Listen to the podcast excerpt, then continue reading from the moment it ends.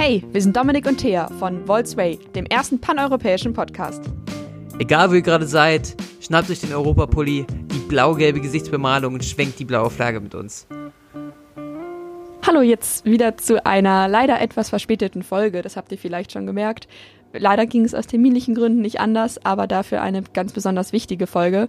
Heute habe ich zwar leider nicht Dominik dabei, aber dafür eine andere sehr bekannte Stimme. Paul, willst du dich trotzdem noch mal ganz kurz vorstellen?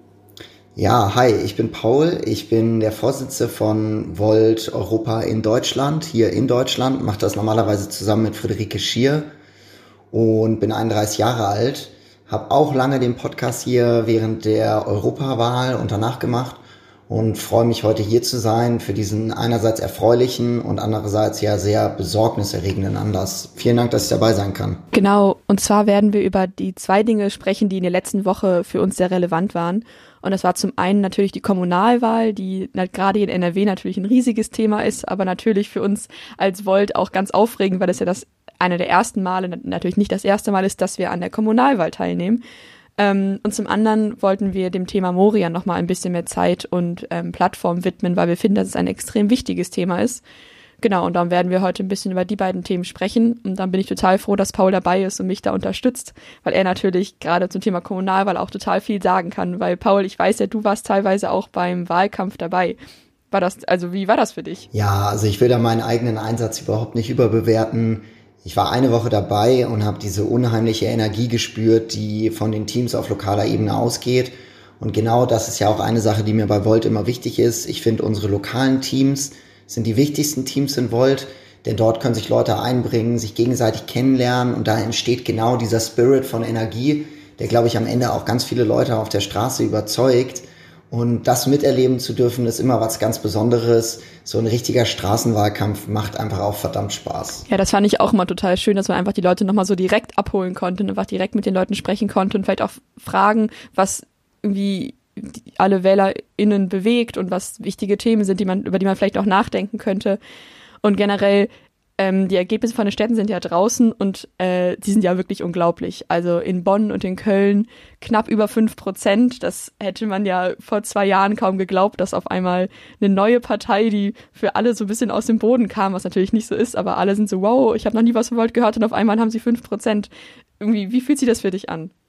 Ja, ich finde es total genial. Und ich finde es vor allem deswegen genial, weil ich ja immer sage, ich glaube, wenn wir Europa wirklich nach vorne bringen wollen, unsere Idee von einem vereinigten Europa, dann müssen wir eben vor allem lokal aktiv sein.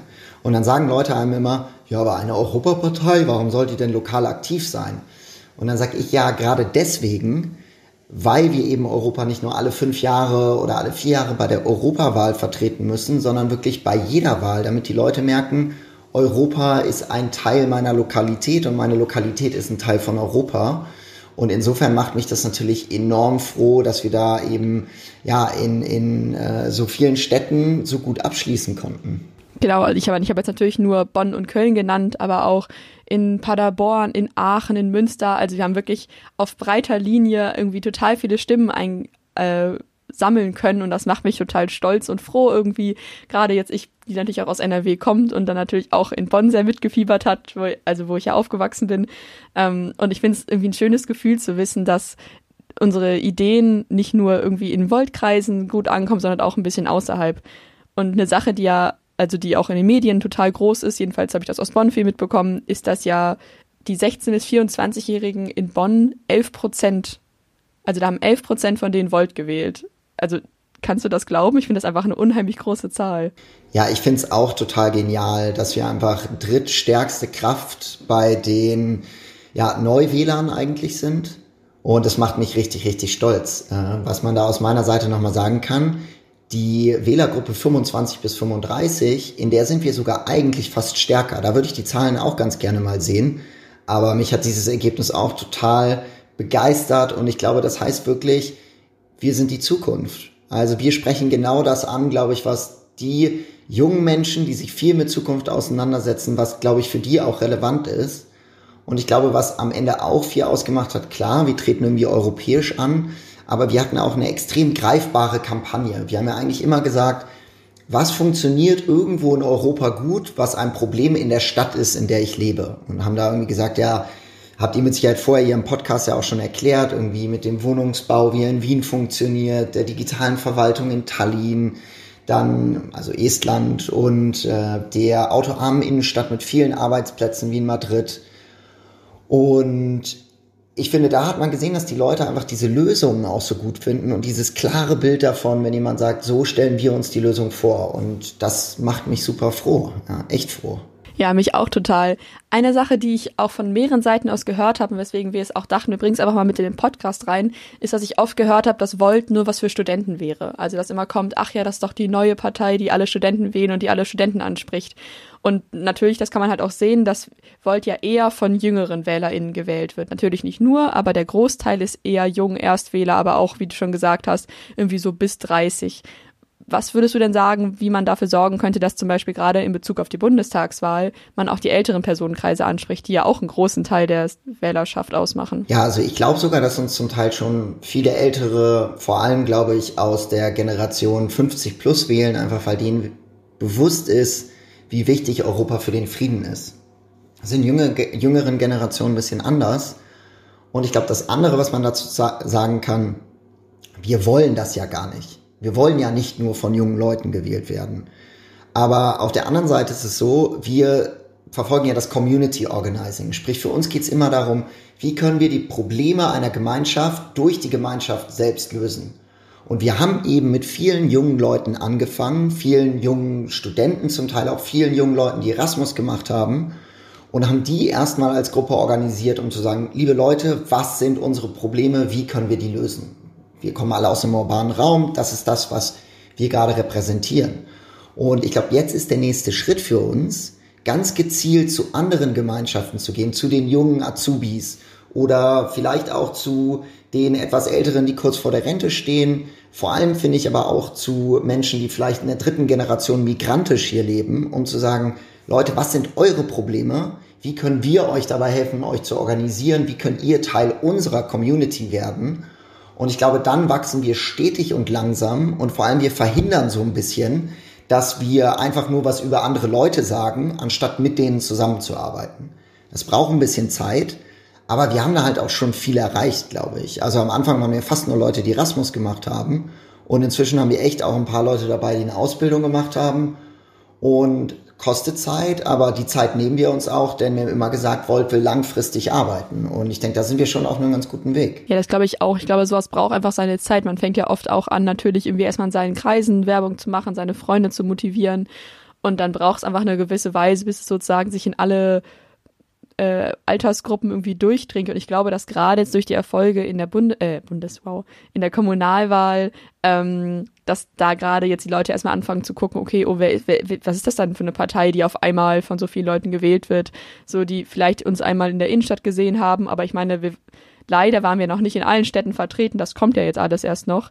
Also ich glaube, dass das jetzt nochmal einen totalen Push gegeben hat, um zu wachsen. Klar, also ich glaube, Aufmerksamkeit hilft da ganz, ganz viel und ich glaube, durch diese Wahlen vertrauen uns die Leute auch ein bisschen mehr, dass sie eben sagen, ja, wir sind eben keine Eintagsfliege, sondern wir machen die Sachen wirklich nachhaltig und mit den richtigen Schritten zur richtigen Zeit. Ich glaube, das hilft ganz viel. Und ich glaube aber auf der anderen Seite müssen wir eben auch ganz klar sagen, auf wen wir jetzt als nächstes zugehen wollen. Also wir sind immer noch zu wenig Frauen in Volt, da müssen wir echt noch was machen, wirklich Frauen mehr organisieren, mit Frauen mehr sprechen. Und für mich ist wirklich eins der wichtigsten Themen, dass wir uns ja die Leute angucken, die vielleicht einen migrantischen Hintergrund haben, die vielleicht dritte Generation äh, aus der Türkei kommen, genauso deutsch und europäisch sind wie wir. Und dass wir die dazu bringen, auch wirklich in Politik zu gehen und mit uns zusammen Politik zu machen. Und das wäre eine Sache, die mich für das nächste Jahr extrem freuen würde, wenn wir da einen großen Schritt nach vorne machen. Denn die sind genauso wie wir, ja, bloß dass sie ein bisschen anderen Hintergrund haben. Und diese Perspektive bei uns dazu zu bekommen, das wird mich echt richtig, richtig stolz machen. Genau, und wir haben ja, äh, das Wahlkampfthema war ja immer Europa und welche Vorteile Europa hat und irgendwas. Und das stimmt total und ich bin total froh, dass Volta irgendwie die Vorteile sieht. Aber was natürlich, was man auch sehen muss, ist, dass gerade momentan Europa oder die, die EU auch echt ähm, in einer schwierigen Zeit ist. Also ich finde gerade momentan ist europäische Zusammenhalt irgendwie total gefragt. Das sehen total viele nicht und eben beim Thema Moria, um den Übergang zu machen. Ähm, genau, wie wir letzte Woche schon gesagt haben, ist ja vor knapp einer Woche oder vor ein bisschen mehr als einer Woche äh, in Brand im Camp von Moria ausgebrochen. Davor waren die Verhältnisse schon ganz schrecklich und ganz schlimm ähm, und hat leider nicht die mediale Aufmerksamkeit bekommen, die es vielleicht verdient hätte davor. Jetzt ist das natürlich nochmal eine ganz andere Sache. Ähm, und wir haben auch mit Damian darüber gesprochen, also unseren Abgeordneten im Europaparlament, was er zu der Situation sagt. Da würde ich erstmal seine ähm, Sprachnachricht einmal einblenden und danach können wir dann über das Thema selber sprechen. Hey Freunde, danke fürs Einschalten und Zuhören. Ich kann euch gerne ein bisschen was zu der Situation auf Lesbos, also der griechischen Insel, erzählen. Äh, auf der letzte Woche äh, das Lager Moria mit ungefähr 12.500 Leuten ähm, abgebrannt ist. Diese Leute konnten zum Glück alle einigermaßen unbeschadet mit nur ein paar Verletzungen entkommen und ähm, wurden dann aber aufgehalten von der Polizei auf der Straße und eigentlich so zwischen so Poli zwei Polizeistützpunkten, äh, Checkpoints, ähm, äh, ja, befinden sie sich eigentlich seitdem und dürfen nicht so wirklich nach links oder rechts oder irgendwo hin. Ähm, da gibt es nicht eine wirklich gute Versorgung, also vor allem zu Anfang an eigentlich gar keine. Ähm, das heißt, wenig Essen oder gar kein Essen, ähm, wenig zu trinken, sodass die Leute teilweise äh, ja, irgendwelche äh, Schläuche oder, oder Wasserleitungen aufge, aufgebrochen haben, um dann eben Wasser zu haben und halt kaum äh, medizinische Versorgung. Und was die griechische Regierung dann halt echt ziemlich schnell gemacht hat, ist halt zu sagen, okay, wir nehmen einen alten militärischen Schießplatz und ähm, bauen da jetzt ein riesen fettes Lager wieder hin. In dieses Lager dürfen die Leute reingehen, ähm, aber nicht wieder rausgehen. Ähm, und die Idee ist halt, dass man irgendwie die Situation auf der Straße, wo die Leute halt eigentlich jetzt gerade schlafen, so schlecht macht, dass, oder das ist zumindest mein Verdacht, dass die Leute dann halt in dieses Lager reinlaufen. Es wird auch gesagt, dass eben Asylanträge nur bearbeitet werden von Leuten, die halt jetzt in diesem Lager sind, um dann eben wieder dafür zu sorgen, dass die Leute in die Lager gehen. Das Lager ist riesig, ähm, was jetzt eben so relativ spontan aus dem Boden gestampft wurde. Ähm, und ich meine, es ist ein bisschen bescheuert, aber der Vertrag, den die griechische Regierung gemacht hat, läuft über fünf Jahre. Das heißt, es hört sich jetzt auch nicht nach so einem krass temporären Lager an, was da neu gebaut wurde. Und äh, was ich denke und was eben viele auch denken, die sich mit der Situation auskennen, ist, äh, dass man halt eigentlich als allererstes diese 12.000 Leute, die da ähm, dieses Trauma nochmal extra erlebt haben, dass eben in ihr Zuhause da, also dieses wirklich eh schon beschissene Lager Moria abgebrannt ist, dass man die jetzt erstmal irgendwie auf die europäischen Länder verteilt. Und dann kann man ja immer noch sehen, wie man eben damit umgeht, äh, was für also Lager und so gebraucht werden. Aber ich finde einfach eine Unverschämtheit oder ich finde es einfach schrecklich, dass man sagt, okay, äh, euer eines Lager brennt ab, wir stecken euch jetzt halt einfach wieder ins nächste rein und äh, irgendwie nichts lernt und es halt wieder darauf zurückgeht, dass man irgendwie Moria wiederholt und dass wir immer noch nicht davon wegkommen, Leute in beschissenen Situationen leben zu lassen, sondern dass man eben sagt, okay, dann bauen wir das nächste Lager direkt wieder nebendran. Ähm, jetzt ist es im Moment so, dass die Leute halt nicht ins Lager gehen wollen. Eigentlich will die Lokalbevölkerung äh, auf Lesbos auch nicht, dass die Leute wieder in Lagern leben, sondern die wollen, dass sich die Situation verbessert. Witzigerweise sind die da jetzt irgendwie einer Meinung, die Asylsuchenden und die Lokalbevölkerung. Ähm, und ja, es wird jetzt so ein bisschen so ein Kräftemessen sein zwischen denen und dem der griechischen Regierung, die sagt, niemand kommt von dieser Insel runter, der nicht äh, ja, durch ein Asylverfahren gelaufen ist, so ungefähr. Ähm, die Deutschen haben jetzt sogar tatsächlich mal gesagt, sie wollen 1500 Leute aufnehmen, was ich total cool finde. Aber jetzt werden sie eben von der griechischen Regierung gestoppt, die halt sagen, äh, nee, hier kommt wie gesagt niemand runter von der Insel und jetzt auch nicht, äh, kann Deutschland jetzt hier irgendwie nicht auch irgendjemand aufnehmen. Also das ist so die Gesamtsituation. Ich glaube, was wir alle machen können, ist irgendwie an Organisationen, die vor Ort sind, spenden. Ich meine, ihr kennt ja auch Europe Cares wahrscheinlich, aber es gibt auch noch andere. Könnt ihr euch anschauen, was euch am besten passt. Ähm, und dann halt zu sagen, äh, wir müssen irgendwie dafür sorgen, dass dieses Thema weiter in der Presse bleibt. Wir müssen unser Innenminister anschreiben und über die Länder hinweg das auch irgendwie versuchen hinzukriegen. Und halt, ähm, ich werde mein Bestes dafür geben, weiter auf dieses Thema aufmerksam zu machen. Ich versuche gerade auf Instagram eben mit Leuten zu reden, die tatsächlich vor Ort sind und uns irgendwie die Situation beschreiben können aus erster Hand. Und ich werde versuchen, alle Wege und Mittel zu nutzen, die man so als Parlamentarier hat. Also ich versuche jetzt mal direkt mit der griechischen Regierung zu reden, um herauszufinden, was eigentlich deren Phase ist da bei denen. Und ähm, natürlich laufen auch die normalen Prozesse über den Ausschuss, der dafür zuständig ist und so weiter. Aber es ist halt alles zu lahm. Noch vielleicht ein Ausblick. Also wie gesagt, das erste Ziel ist jetzt das Lager vor Ort, aber ähm, Das Zweite ist, dass nächste Woche dann tatsächlich die Kommission, also die Exekutive der EU, einen neuen Pakt vorschlagen wird und neue Vorschläge machen wird, wie wir mit Migration und Asyl umgehen in Europa. Und ich hoffe, dass wir da eben auch tatsächlich daraus lernen, aus diesen Fehlern und ein System aufbauen, was besser funktioniert. Alles Gute euch und hoffentlich beim nächsten Mal mit einem freudigeren Thema. Genau, und das, was Damian sagt, das äh, berührt dann auch irgendwie total, dass die Leute total verzweifelt sind und dass auch gerade alle gar nicht so richtig wissen, in welche Richtung sie sich verhalten sollen. Und mit dem Fünfjahresplan, ich finde, das klingt wirklich, als wäre es keine Sache, die so eine Übergangssache, eine Übergangssache sein sollte, obwohl es das eigentlich sein sollte, weil meiner Meinung nach man eigentlich eher darauf achten sollte, dass die Menschen ein richtiges Zuhause bekommen und vielleicht auch mal ein Asyl bekommen, wenn sie eins bekommen sollen, äh, dass man den Leuten aus ihrer schrecklichen Situation hilft. Wie würdest du denn die aktuelle Situation einschätzen? Ich finde, das widerspricht einfach so unseren Grundwerten. Meiner Meinung nach kann man das echt nicht hinnehmen, denn es widerspricht erstens internationalen Gesetzen, es widerspricht unserem Grundgesetz, dass die Würde des Menschen unantastbar ist. Und ich glaube, wenn wir uns auf so einen Weg begeben, dann begeben wir uns im Endeffekt auf einen Weg, der dazu führt, dass wir das Grundgesetz nicht mehr wirklich beachten. Und das Grundgesetz war mal die Kondensation und die Zusammenfassung einer Erfahrung, dass wir in Deutschland und in Europa eben nicht anfangen, Menschen als etwas anderes als menschlich zu behandeln. Und ich finde, deswegen müssen wir hier etwas tun. Und unsere Werte zeigen sich in unseren Handlungen. Und dementsprechend finde ich, kann man die Lage da gar nicht hinnehmen. Ich glaube auch, dass wir ein, ein europäisches Migrations- und Asylsystem brauchen. Und ich glaube auch, dass sichere Ankunftshäfen, in denen Menschen registriert äh, und ihr Asylverfahren mit ihnen durchgegangen sind, ein wichtiger Teil davon sind. Aber es darf eben keine Lager geben, in denen die Leute fünf Jahre lang eingeschlossen werden. So, das darf es einfach nicht geben. Und ich finde, das ist die Sache, für die wir uns langfristig einsetzen müssen.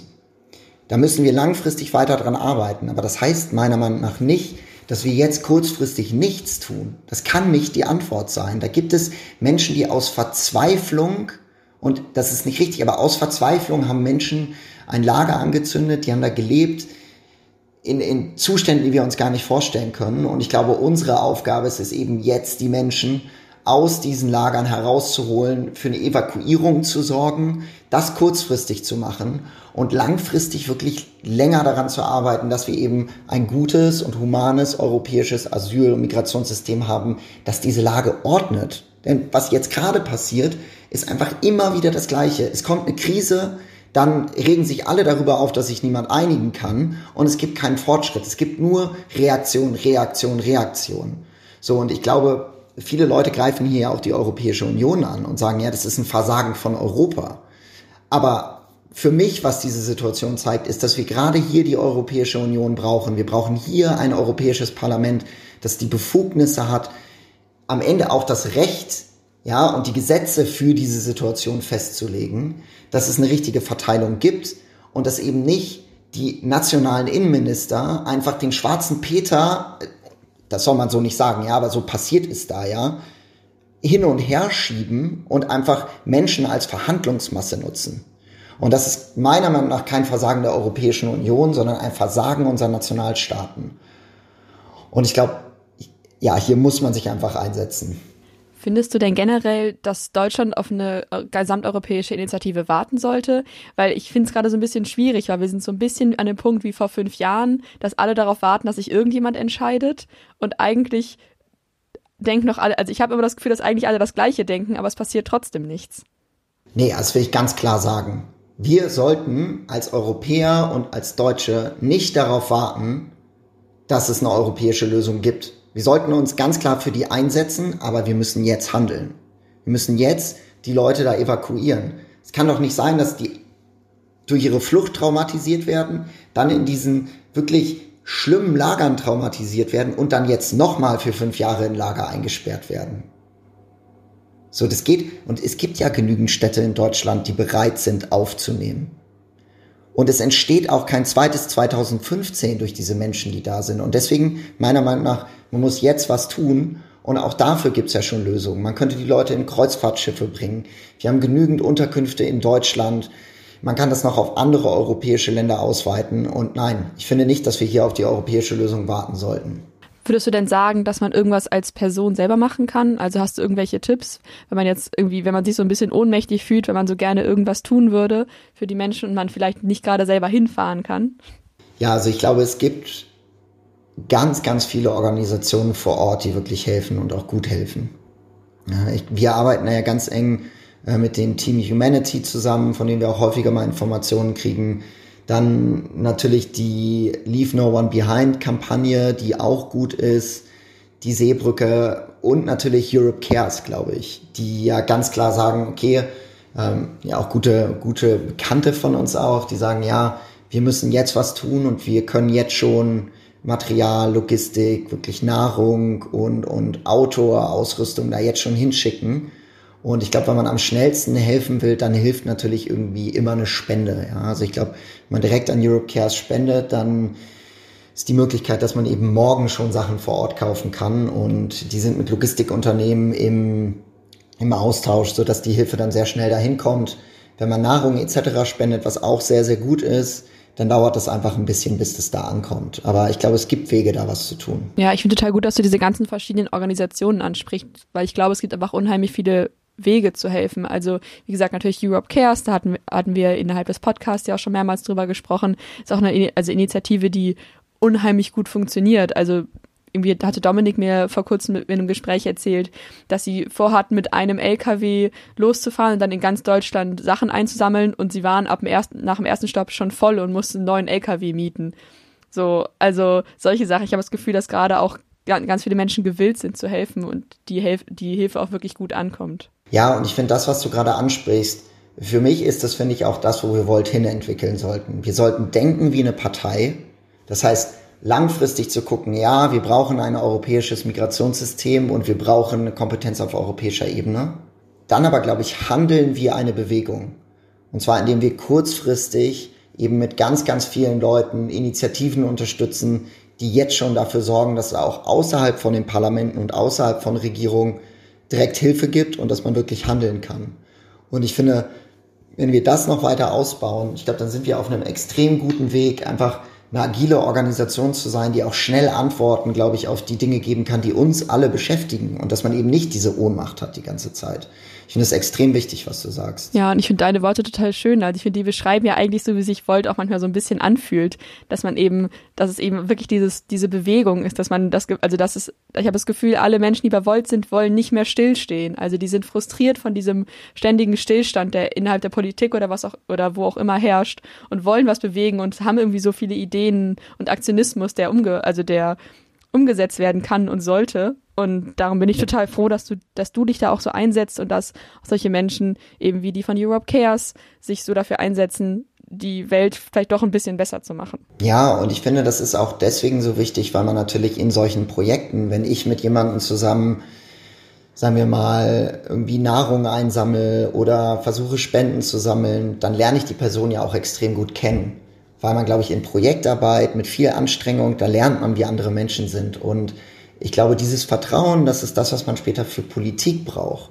Denn Demokratie kann halt nicht funktionieren ohne Vertrauen. Und ich finde, wenn wir es schaffen, über so Bewegungsprojekte ja, so ein, so ein Zusammenkommen hin, herzustellen, dann ist das, finde ich, das Beste, was wir machen können, um langfristig irgendwie Politik nach vorne zu gestalten und mit Vertrauen zu gestalten. Und das wird mich super froh machen, wenn wir da hinkommen. Ja, da, da möchte ich gar nicht mehr so viel hinzufügen. Ich finde, das sind schon so schöne Worte, ähm, die, glaube ich, auch dem Ganzen irgendwie ein bisschen mehr Hoffnung geben und auch, wie gesagt, diese Oma, von der ich gesprochen habe, die vielleicht auch ein bisschen ähm, besänftigen.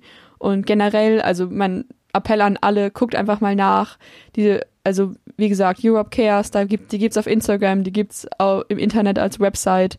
Einfach mal gucken, wie man was tun kann. Natürlich auch alle anderen Aktionen, Seebrücke, wie auch immer. Ähm, da ist gerade unheimlich viel in Bewegung und ich glaube, dass man mit ein bisschen googeln oder Ecosian oder DuckDuckGo ähm, da unheimlich viel rausfindet, wie man helfen kann, ob es jetzt mit Sachspenden ist oder mit Geld oder mit vielleicht einfach Hilfe bei Spendenaktionen organisieren oder irgendwas dass äh, einfach, dass ich einfach mal wieder sage, wir stehen nicht still, sondern wir machen was und wir sind halt, wie gesagt, weiterhin in Bewegung. Und damit sage ich auf jeden Fall Danke, Paul, an dich. Danke, dass du hier bist, dass du deine tollen Worte an unsere HörerInnen richtest. Und natürlich auch danke, dass äh, du dich generell bei Volt so engagierst, aber das kann man ja immer wieder sagen. Vielen Dank an euch alle. Bleibt in Bewegung. Macht's gut. Ciao, ciao. Danke fürs Zuhören und schreibt uns gerne über unsere Social Media Kanäle oder podcast.voiddeutschland.org. Und denkt dran, Vote Volt. you